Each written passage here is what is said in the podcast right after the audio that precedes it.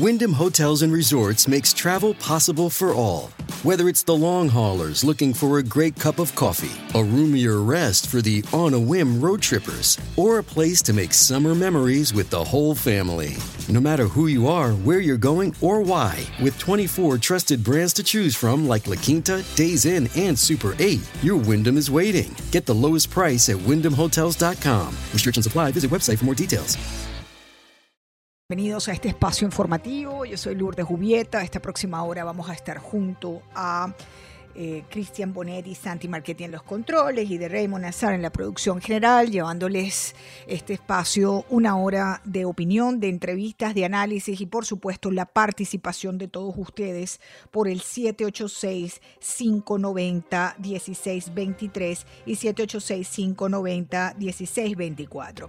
Recuerden que ustedes pueden disfrutar de la programación completamente en vivo de Americano Media a través de Radio Libre 700 90 en la Florida, de nuestra aplicación Americano Media que la pueden bajar en sus teléfonos o en sus tabletas y por supuesto estamos en las redes sociales, las que ustedes más les gusten. Ahí estamos en Twitter, estamos en Facebook, estamos en Instagram, estamos en Getter, la que más les guste, allí está Americano, allí está toda la información y por supuesto en americanomedia.com, nuestra página web donde ustedes van a encontrar adicionalmente trabajos de investigación periodística periodística, reportajes especiales, así que no hay motivo, razón ni circunstancia para que ustedes y nosotros no estemos conectados, ya sea por esta señal al aire en vivo 790M, por la aplicación de Americano, por las redes sociales o por nuestra aplicación. Lo que ustedes prefieran y sea más cómodo para ustedes, ustedes son lo más importante para nosotros en Americano. Bueno, ya vamos a comenzar con un tema local que nos tiene bien preocupados, amigos oyentes. Van cinco días del incendio que se generó en la planta recicladora de basura allí en la ciudad del Doral, en el condado Miami-Dade. En breve vamos a estar hablando con el vicealcalde de esa ciudad porque es verdaderamente... Em, peligroso lo que está ocurriendo, digamos, desde el punto de vista ambiental, ¿no? Ya nos están avisando de que hay unos temas con el aire, que se siente, no se puede estar afuera, sobre todo en un área de dos, tres millas cercanos a eh, esa planta eh, de, de, reciclaje. Estamos hablando de áreas como Doral Isles, estamos hablando como Mansion at Doral, estamos hablando del shopping que está entre las 70 24 Avenida de la 107 Calle del Noroeste. Eso está totalmente lleno de humo. Eh, los niños en las escuelas en la mañana, están los padres llevando a los niños, incluso aquellos que se iban, niños y adolescentes que se iban en patineta o, o en bicicleta o lo que sea, los están llevando porque el aire está tan contaminado que de verdad uno se preocupa por el tema de los niños. Y en la noche la cosa se pone peor. En la noche, estas últimas noches, ha sido terrible el olor a humo y bueno, en definitiva hay que estar encerrado en la casa, meter las plantas, meter los animales y así está, eh, sobre todo en un área dos, tres millas alrededor de, de esa planta. Pero es que recuerden, queridos amigos oyentes, que esa planta... Este, de reciclaje de basura, está en pleno corazón del Doral. O sea, colindas, convives te levantas en la mañana y que observas la planta recicladora en algunos sectores del Doral, nada baratos, por cierto, ¿no? En espacios donde una casa te puede llegar a costar hasta 2 millones de dólares. Quiero darle la bienvenida al vicealcalde del Doral, a Rafael Piñero, quien desde el primer día, como siempre, ha estado con nosotros dándonos respuesta. Bienvenido, vicealcalde, un gran abrazo, le saluda Lourdes Jubieta, bienvenido, americano. Gracias, Lulú. Bueno, gracias a ti siempre por, llevar el mensaje como es a todos tus oyentes. Bueno, estamos pues preocupados porque eh, de verdad que la cosa se ha extendido, ya van cinco días de incendio, es más grande de lo que nos habíamos imaginado, vicealcalde. De verdad que este, y además lo estamos sintiendo todos, ¿no? Cuéntenos a esta hora eh, cuál es la situación.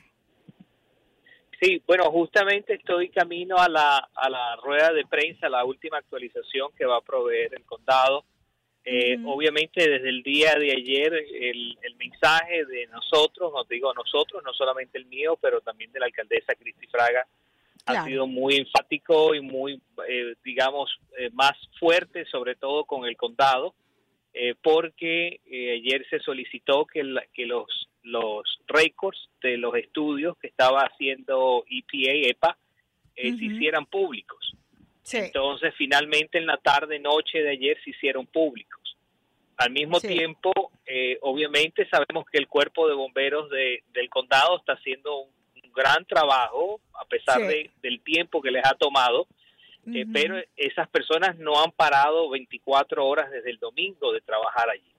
Entonces, el, te puedo decir que eh, lo, lo, último de esta mañana, hace pocas horas, eh, se, está, se mandó la notificación de el, despacho de los niños temprano, sobre todo en los colegios del, Ronald Reagan, la parte noroeste de la ciudad.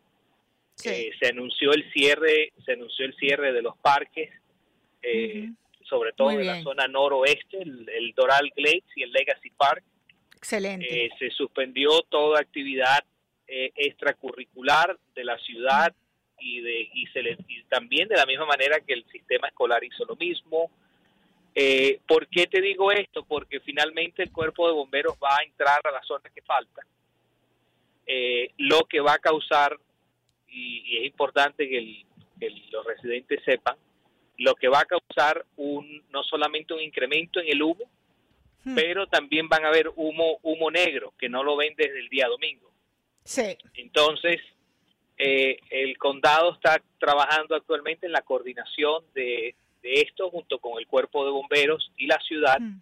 eh, para que por lo menos haya un tiempo en que los padres puedan buscar a los niños, si que pueden, eh, en que las personas tomen ciertas eh, precauciones en la zona porque va a haber un incremento del humo dentro de poco. Entonces, pero esperamos que después de esto ya sea el final de, la historia del incendio, ¿ves? Porque es lo, es lo último que falta, que está trabajando el cuerpo de bomberos y por eso le pedimos a los residentes que tomen las precauciones necesarias, sobre todo el viento, tengo entendido actualmente está hacia, la, hacia el sur, entonces a lo mejor no es tanto el oeste, sino el sur de la, de la ciudad que se va a ver más afectado. Eh, pero independientemente, es humo y se le pide a las personas que no estén expuestas, ¿no? Correctamente. FEMA también ha dicho, que es la Agencia Federal para el Manejo de Emergencias, a, los residentes del Doral eviten esa área donde los bomberos de Miami-Dade continúan trabajando en este incendio que inició el pasado fin de semana. Queridos amigos, oyentes y residentes del condado Miami-Dade y particularmente de la ciudad de Doral, estamos conversando con el vicealcalde Rafael Piñero. Mire, vicealcalde, sabe que yo le agradezco que usted diga eso, porque veía esta mañana cómo los padres están llevando a los niños a la escuela y a los adolescentes, por supuesto, y buscándolos, porque es que hay áreas de la ciudad que no se soporta respirar afuera, no se soporta estar afuera, porque es un humo em, que, hasta se ve, no como el primer día, bien como usted lo, lo, señalaba, pero que se siente a quemado, a quemado de verdad, no, no, no, no a basura quemada, sino a quemado, a fuego, a incendio fuerte. Y usted nos dice que hoy que están en esta etapa final se va a poner peor, ¿no? Menos mal que nos está avisando. ¿Para qué hora se, aspira, se espera eso? Mira, se le está dando, digamos, se está trabajando en conjunto para que haya cierto proceso, digamos, de, preparación, sobre todo a nivel de la ciudad, eh, que las personas tomen las medidas necesarias alrededor de la zona. Como te explicaba la parte de los niños, como padre que también soy de, familia, para mí es importante ese tema. Por eh, supuesto, mi abuela vive en la zona también, entonces eh, que todos tomen las precauciones, obviamente cuando vean que ya empieza a salir el, digamos, el humo negro, quiere decir que ya se accedió a la zona final que faltaba, pero eso va a generar obviamente más presencia de humo en la zona. Entonces, que tomen las precauciones desde ahora es lo, lo, que se está pidiendo a los residentes. Eh, y al mismo tiempo, Lulu, aprovecho el momento para decir que eh, pienso que es una responsabilidad de todos los oficiales electos del condado, independientemente que no sea el distrito que les corresponde, pero los comisionados, sobre todo del condado de Miami-Dade, a que se pongan del lado de los residentes y la comunidad y hmm. den el paso que tienen que dar para que la planta finalmente sea eh, reubicada en una ciudad, que es el tema. Totalmente. O cercano a una zona residencial. Entonces, yo pienso que la comisión del condado de Miami-Dade, comenzando por nuestro propio comisionado, Así que tuvo 16 años de alcalde, Correcto. Y, en 16 años nunca se hizo. Pero en 16 años él fue parte del problema, me perdona, vicealcalde. ¿Ah? En, 16 años fue parte del problema porque el, el, exalcalde nunca trajo una solución a este problema. Entonces, por eso te digo, es momento de que, mira las consecuencias desde de este incendio que nadie esperaba, obviamente, eh, pero las consecuencias a la calidad de vida de nosotros como residentes de la ciudad, que esto está afectándonos desde el día domingo. Eh, en nuestro día a día, en nuestras actividades, hay residentes que se han visto afectados, que, nos llega la comunicación de ellos a nivel respiratorio, a nivel de, irritación de los ojos. Entonces es momento que también los comisionados den su paso y apoyen a la ciudad del Doral que apoyen a la ciudad del Doral. Con esa frase suya tengo que irme a un corte. Le agradezco, vicealcalde Rafael Piñero, por acompañarnos. Amigos oyentes, continúe este incendio. Se va a poner peor antes de ponerse mejor. Van ahora a dar una rueda de prensa y por supuesto detalles en americano. Ya regresamos. Continuamos, queridos amigos oyentes de Americano Media y de Radio Libre 790 AM. Yo soy Lourdes Jubieta, esto es Americano, somos libres, somos americanos, de norte a sur, de este a oeste, completamente en vivo en la Unión Americano. Escuchen esto que les voy a decir. En este estado, en la Florida, hay maestros que están camuflajeando libros por temor a enfrentar cargos tras la nueva ley que impuso, eh, la que firmó el gobernador de la Florida, Ron DeSantis, ¿no? Déjenme contarles qué está pasando. Son libros con imágenes sexuales explícitas dirigidas a niños tan pequeños como 10 años, adolescentes masturbándose, parejas de lesbianas, gay y heterosexuales en posturas de sexo explícito. Eso está prohibido en este estado de la Florida, queridos amigos oyentes. Gracias a el gobernador de Santos. Pero hay maestros que están escondiendo, camuflajeando esos libros por temor a enfrentar cargos tras esta nueva ley es la ley que ustedes todos conocen, porque ha sido además noticia nacional, no solamente en la Florida, que es la ley HB 1467, firmada por el gobernador Ron DeSantis en marzo del 2022, que en líneas generales requiere que los distritos escolares sean transparentes en la elección de material de instrucción, incluidos los materiales de biblioteca y de lectura, y que los padres, los padres tengamos acceso a esos libros. Además, esa legislación exige que esos materiales de la biblioteca del distrito escolar y las listas de lectura asignadas a la escuela o al nivel de grado sean revisados por un empleado del distrito que tenga un certificado válido de especialista en medios educativos pero además requiere que el Departamento de Educación desarrolle un programa de capacitación en línea para bibliotecarios y especialistas de medios. Pero allí en esa misma ley, la HB 1467, indican que los libros deben estar libres de material pornográfico. Ustedes se pueden imaginar que hay que hacer una ley para que los libros de las escuelas no tengan material pornográfico. ¿A dónde hemos llegado en este país? Que tiene que reunirse en Tallahassee pasar una ley y que el, gobierno, el gobernador la firme para que no haya material pornográfico en las escuelas de los condados de, eh, los distritos escolares del estado de la Florida. Y además, esa HB 1467 Además dice que fuera de que los libros deben estar libres de material, libros deben estar eh, libres de material pornográfico, tienen que adaptar a las necesidades de los estudiantes y a su capacidad para comprender el material. ¿Qué capacidad puede tener un niño de 5 años que no sabe ni comer contenedor para entender un libro de sexualidad explícita? Eso es un abuso infantil y por eso tuvieron que pasar otra ley, believe it or not, en este, en este, en este estado para que a los niños eh, desde los 3, 4 años hasta creo que hasta los 5 o 6 no le estén dando clases de temas sexuales eh, que, que, que los progres en este país llamaron say gay y que no tiene nada que ver con gay ni con gay, ni con heterosexual, ni con nadie. Lo que dice es, no me le hables de sexo a los niños antes de los siete años. Una cosa perfectamente normal, pero que en este nuevo, este, en esta nueva estructura progre liberal, quieren meterle el sexo a los niños como sea y muchas veces sin que ni siquiera los padres sepamos. ¿Sabe qué? It's not happening. It's not happening en Florida. It's not happening. Bueno, dicha esta introducción, quiero darle la bienvenida a mi invitado, Roberto Alonso, miembro de la Junta Escolar de Miami Dade. Don Roberto Alonso, le agradezco mucho que esté con nosotros. Dígame si usted en su distrito, ustedes han conseguido el libro Let's Talk About It o el libro Gender Queer o si ustedes han conseguido algún maestro escondiendo libros, camuflajando libros en la biblioteca para no ser eh, señalados por esta ley y tuvieran que de alguna manera enfrentar cargos tras la nueva ley. Eh, bienvenido a Americano. Bueno, primero que nada, muchas gracias por tenerme en tu programa, es un placer.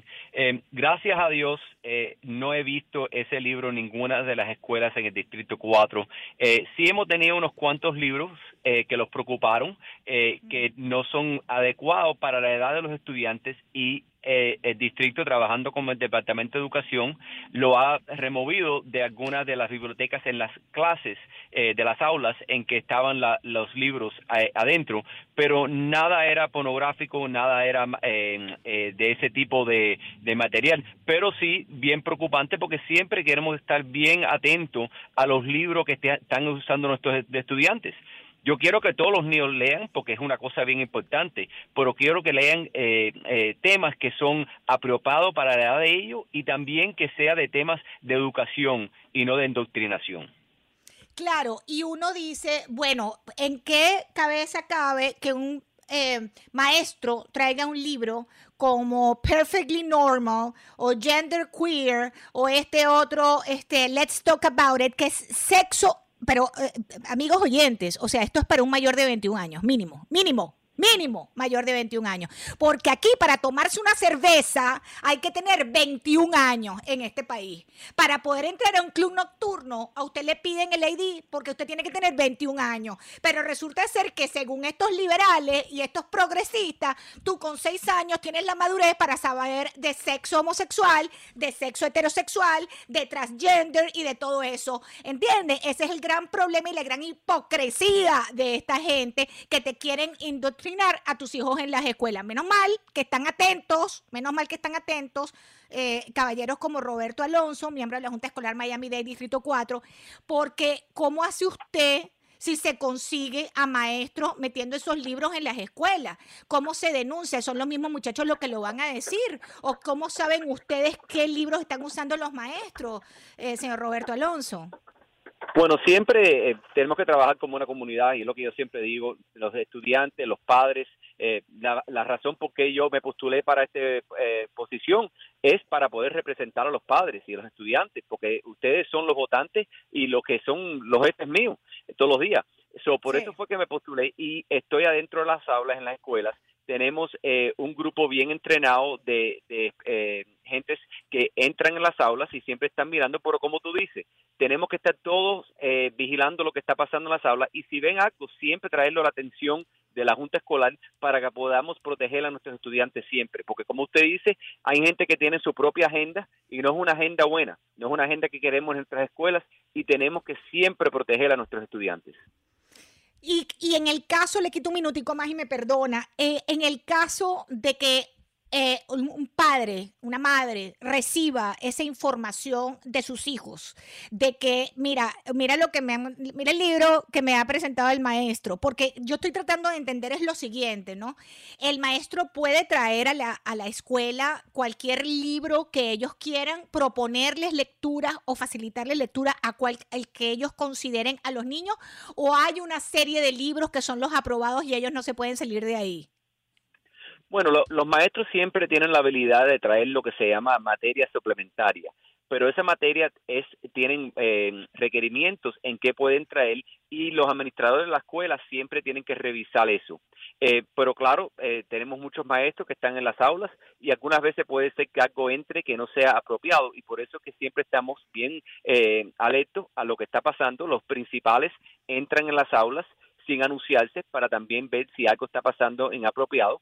Pero lo más importante es poder tener la, medida de comunicación entre los padres, los estudiantes y los principales de las escuelas, para que si ven algo, traérselo a la atención y no tener temor.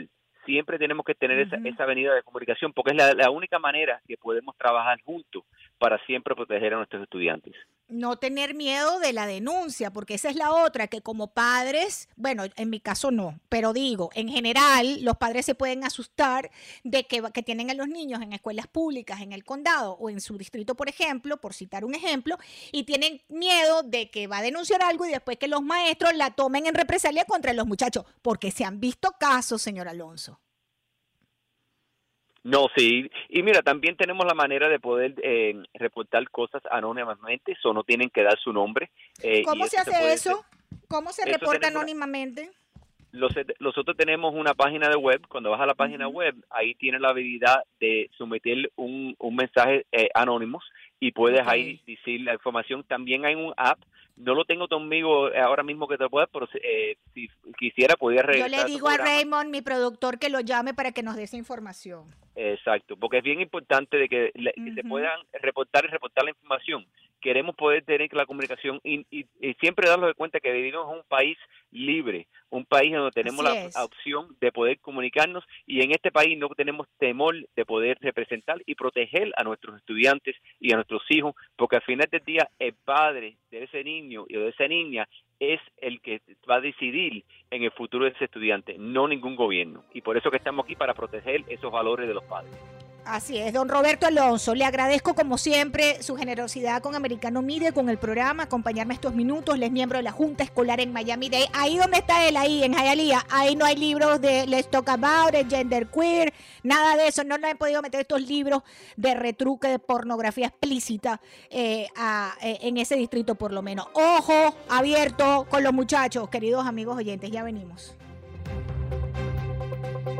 Bien, queridos amigos oyentes, gracias por continuar eh, conectados con la señal de Americano Media y Radio Libre 790M. Yo soy Lourdes Jubieta. Iniciamos nuestra segunda media hora de programa. Sandy Marquete está en los controles. Raymond Azar en la producción general de este espacio. Recuerden que estamos también de norte a sur, de este a oeste, completamente en vivo en la Unión Americana, bajen la aplicación de Americano Media para que no se pierdan ni un minuto de nuestro contenido. Señal abierta, Radio Libre 790 AM en la Florida.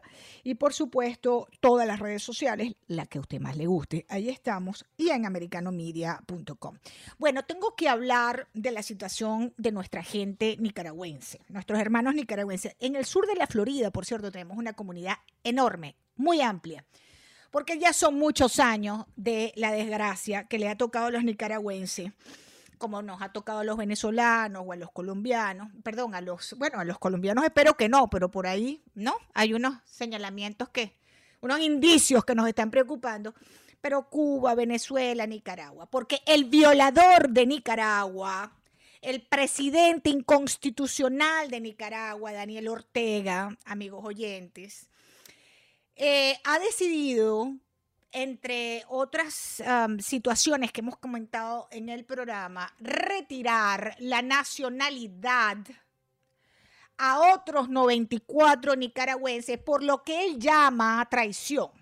Con esto se elevan a 316 los nicaragüenses que han perdido su ciudadanía en menos de una semana porque a él le da la gana porque a Doniel Ortega, el alcohólico, violador, presidente inconstitucional de Nicaragua, el infame Daniel Ortega, el guerrillero Daniel Ortega, le da la gana de arremeter de esta manera contra su pueblo. Y si no es por periodistas que hablan de la manera que estoy yo hablando, aquí nadie levanta la voz por el pueblo nicaragüense. Nadie se solidariza con esta tragedia y es una situación de sálvese quien pueda. Por supuesto hay excepciones, no estoy generalizando, pero yo no veo en el mundo criticando duramente a Daniel Ortega sobre sus últimas actuaciones con la iglesia, con los presos políticos, que los ha desterrado, o ahora este retiro adicional y que por traición, dice este criminal, eh, y así lo ha hecho, porque lo hace y lo ejecuta. Quiero darle la bienvenida al programa, queridos amigos oyentes, a esta hora, al periodista, activista político, perseguido del régimen de Ortega, exiliado en España, Luis Blandón, que me acompaña a esta hora. Colega, bienvenido. Le saluda Lourdes Jubieta de Americano y Radio Libre 790. Bienvenido. Muchísimas gracias por el espacio y por una oportunidad para seguir denunciando lo que ocurre en Nicaragua, todas estas violaciones a derechos humanos que constantemente se viven en Nicaragua. En Nicaragua ya es delito opinar o pensar aún estando en el extranjero. Ese fue el mensaje político que quiso enviar Ortega, queriendo callar 94 voces que están en el exilio desde hace más de un año para que no se siga la denuncia internacional y que el mundo no sepa lo que realmente estamos viviendo en Nicaragua. Lo has descrito muy bien en tu introducción en Nicaragua el hecho de pensar te puede llevar hasta la muerte. Eso vivimos los nicaragüenses. Esa tragedia que llevamos más de 15 años consecutivos, los cuales la familia que se cree un reinado junto a su esposa Rosario Murillo, ambos criminales, ambos que han cometido crímenes de lesa humanidad contra el pueblo nicaragüense. Nicaragua es una cárcel actualmente. Nadie puede opinar, nadie puede quejarse y nadie puede hablar. Ellos controlan absolutamente todo. Y encima de esto, yo no sé cómo lo ves, pero no, yo no observo, y es algo que me causa una frustración tremenda, que la comunidad internacional se ponga de manera firme contra el régimen de este criminal. O sea, lo que este sujeto está haciendo, como usted lo describe, es hacer lo que le da la gana. Esa es mi finca, este es mi, mi, mi, mi aras este es mi ganado y yo hago con esto lo que me da la gana. Él maneja hacia Nicaragua, no ahora, hace mucho tiempo. Entonces yo digo, bueno, ya va, ¿en qué mundo vivimos? ¿Es que vivimos en islas democráticas? ¿Es que vivimos en espacios aislados o somos un planeta unido, homogéneo, donde lo que pasa en Nicaragua nos afecta en Estados Unidos, lo que pasa en Nicaragua afecta en Centroamérica o que lo diga Costa Rica, por ejemplo, que vive quejándose de la cantidad de personas que están llegando de Nicaragua buscando un pedazo de domingo, un espacio de aire puro de libertad para poder vivir, para poder crear a su familia, cortesía de que este criminal se ha robado el país se robó a Nicaragua, se lo robó y hace lo que le da la gana. Y yo no veo a la comunidad internacional con firmeza este, señalando esto. Sí, totalmente. Y es totalmente, eh, a los nicaragüenses nos entristece porque llevamos desde el 2018 denunciando en toda América Latina lo que estamos viviendo los nicaragüenses. La Corte Interamericana de Derechos Humanos demostró los crímenes de lesa humanidad de más de 355 personas que murieron por salir a protestar en las calles en Managua. Eh, la OEA ha sacado diferentes comunicados, pero lamentablemente no han hecho ninguna acción que realmente nos acompañe de manera solidaria en este proceso. Inclusive nosotros como nicaragüenses hemos demandado a Estados Unidos que sancione al ejército de Nicaragua y mm. no lo han querido hacer.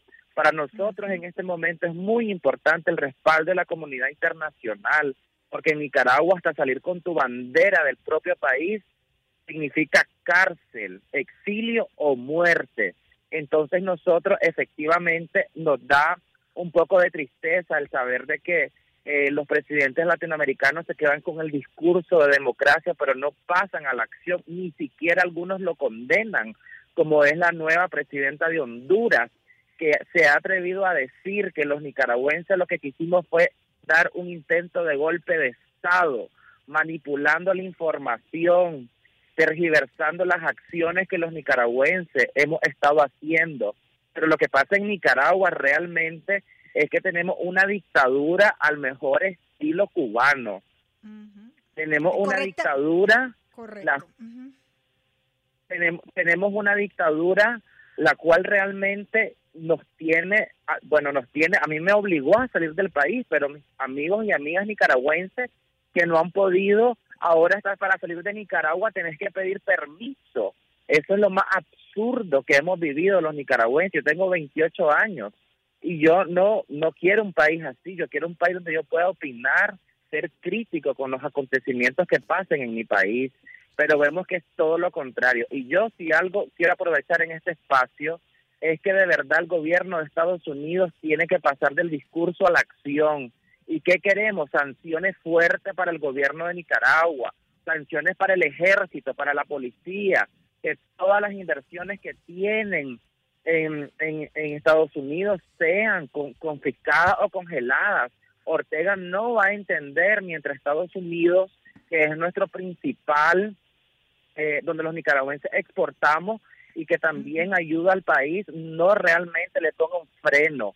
Seguirle dando dinero a la dictadura es seguirla fomentando, seguirla fortaleciendo, porque Ortega se sostiene por la policía y el ejército de Nicaragua.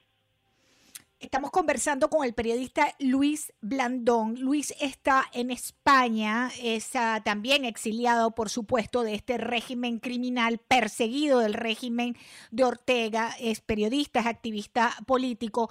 Luis, tengo que hacer una breve pausa, pero te voy a decir y le cuento a los oyentes lo que dijo el Departamento de Estado con respecto a esta situación en voz del portavoz Ned Price. Y leo eh, exactamente lo que dijeron. Estados Unidos condena la decisión del gobierno de Nicaragua de quitar la nacionalidad a 94 de sus ciudadanos y revocar ciudadanía a 222 presos políticos.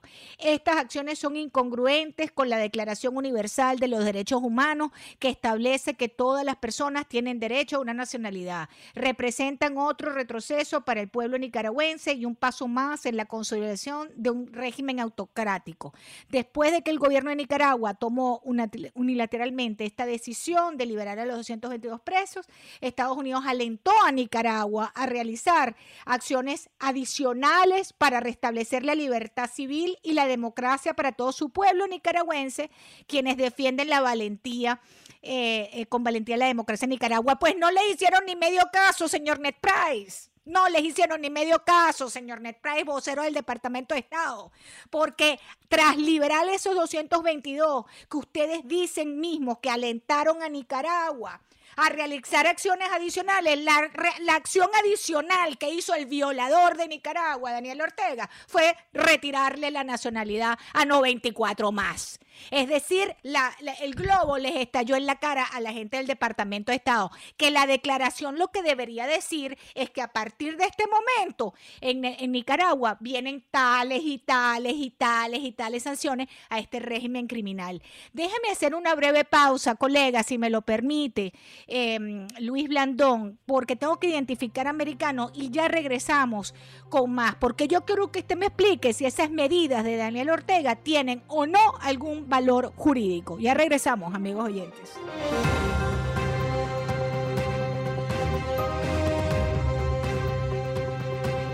Continuamos, queridos amigos oyentes. Esto es Radio Libre 790 AM Americano Media. Yo soy Lourdes Jubieta. Gracias por continuar conectados con nuestra señal. Bueno, estamos hablando de Nicaragua y las últimas informaciones, las últimas noticias, ¿no? Que fue el retiro mm, adicional a 94 personas entre escritores, eh, libres pensadores, analistas, em, bueno, de la nacionalidad, ¿no? Dice el violador de Nicaragua, el presidente inconstitucional Daniel Ortega, que bueno, que es por traición a la patria. Traición a la patria. Ya son 316 los nicaragüenses que han perdido su ciudadanía en menos de una semana porque a este sujeto, a este criminal, a este alcohólico eh, presidente inconstitucional de Nicaragua le da la gana, ¿no?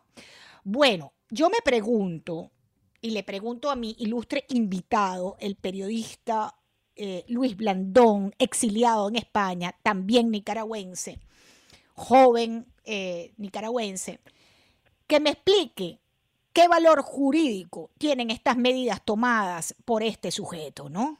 ¿Tienen o no tienen valor jurídico? Le pregunto, eh, Luis Blandón. Totalmente, estas leyes son absurdas, burdas, por dos razones. Primero, que estamos gobernados por un gobierno, si se le puede llamar, porque son una dictadura, ilegítimos. Absolutamente nadie eligió ni a Daniel Ortega ni a los 92 diputados actualmente que llegan a apretar el botón para decir sí, señor, a lo que diga Daniel Ortega y Permítame, permítame decir algo nada más. Por eso es que yo le digo presidente inconstitucional, porque él no tiene legitimidad. Es un presidente inconstitucional. Totalmente. En las últimas elecciones, que fueron una farsa, una mueca, la ciudadanía, en manera, en manera de rechazarlo, se quedaron en sus casas. Y hay videos y todo, cuando la gente iba a la urna, eran dos, tres, cuatro personas haciendo fila. Cuando en Nicaragua hay una cultura democrática de votar y hacer colas para elegir a sus representantes, pero eso ya desde hace años lo perdimos, se nos fue arrebatado. Bueno, primeramente, es inconstitucional porque es absurdo que una persona de padres nicaragüenses y que ha nacido en la tierra nicaragüense te despojen de tu propia nacionalidad que por derecho propio, dice nuestra constitución, los dos. Ellos vinieron, modificaron ese acápite y ahora dice que los que son tildados de traidores a la patria, perdés tu nacionalidad.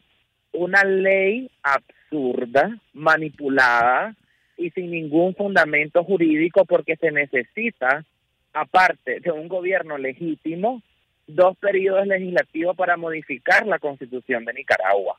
Pero bueno, lo que pasa en Nicaragua es tan absurdo hmm. que ellos tienen el control absoluto de todo y pueden hacer lo que quieran. Esta es la cuarta vez que modifican la constitución de Nicaragua para hacer lo que se les da la gana, porque ellos se creen los reyes de Nicaragua.